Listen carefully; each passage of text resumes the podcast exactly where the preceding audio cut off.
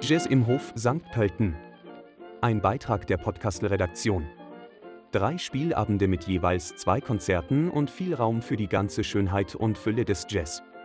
Die Bühne im Innenhof des Stadtmuseums steht bereit für unablässige Improvisationslinien, großes Klangkino, hypnotische Afrobeats und ekstatische Sounderuptionen, energetisch brodelnde Grooves und schwebende, ruhige Soundmalereien.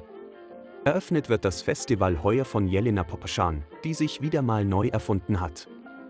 Die brandneuen Instrumentalkompositionen der charismatischen und vokal nuancenreichen Violaspielerin, Sängerin und Soundkünstlerin aus der Vojvodina, Serbien, sind Stücke voll imaginativer Klangbilder und melodischer Geschichten, wobei ihr drei begnadete Fixgrößen der heimischen Jazzszene zur Hand gehen. Christoph P.P. Auer, Clemens Seinitzer sowie ihre Kollegin von Madame Bahö, Lina Neuner. Ihr folgt eine der besten Bassistinnen des Landes, eine von der Kritik gefeierte Komponistin und Arrangeurin, Gina Schwarz. Mit Multiphonics 8 kreiert sie ein faszinierendes Zusammenspiel. Ausgangspunkt ihrer neuen kompositorischen Ideen lieferte die Musik des britischen Folksängers, Gitarristen und Komponisten Nick Drake. Die teils verzweifelte Melancholie, die zärtliche Hoffnung und die außergewöhnlichen Texte seiner Songs waren Inspiration zu ihrer Musik. Mit Multiphonics 8 bringt Gina Schwarz eine große internationale Besetzung, Daniel Manrique Smith, Annette Maye, Mona Motburiahi, Steffen Schorn, Thomas Sevi, Lukas Leidinger, Mahan Mirarab und Dirk-Peter Kölsch. Bisher ungeahnte Klangwelten.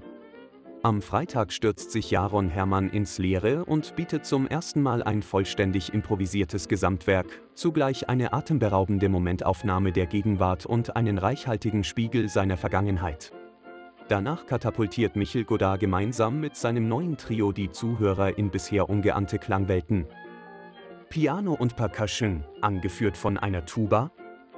Das mag zunächst recht ungewöhnlich klingen, denn für lange Zeit agierte der wuchtige Tieftöner zuverlässig im Hintergrund und war für den Rhythmus zuständig.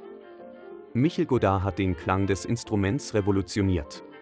An seiner Seite verwandte musikalische Geister, die sich äußerst lebendig zeigen, der vielseitige deutsche Pianist Florian Weber und die französische Ausnahmeschlagzeugerin Anne Paseo.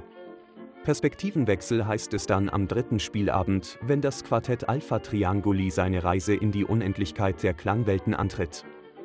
Dabei bewegen sich die vier Musiker zwischen erdigen, kantigen Tönen um energetisch brodelnde Grooves und schwebenden, ruhigen Soundmalereien, die vom Blick in den sternenklaren Nachthimmel erzählen. Man muss Jazz nicht mögen, um Shakespeare zu lieben. Die Band um Lukas Kranzelbinder ist von Kopf bis Fuß auf Ekstase eingestellt. Oder frei nach Nietzsche, das ist keine Musik, sondern Dynamit.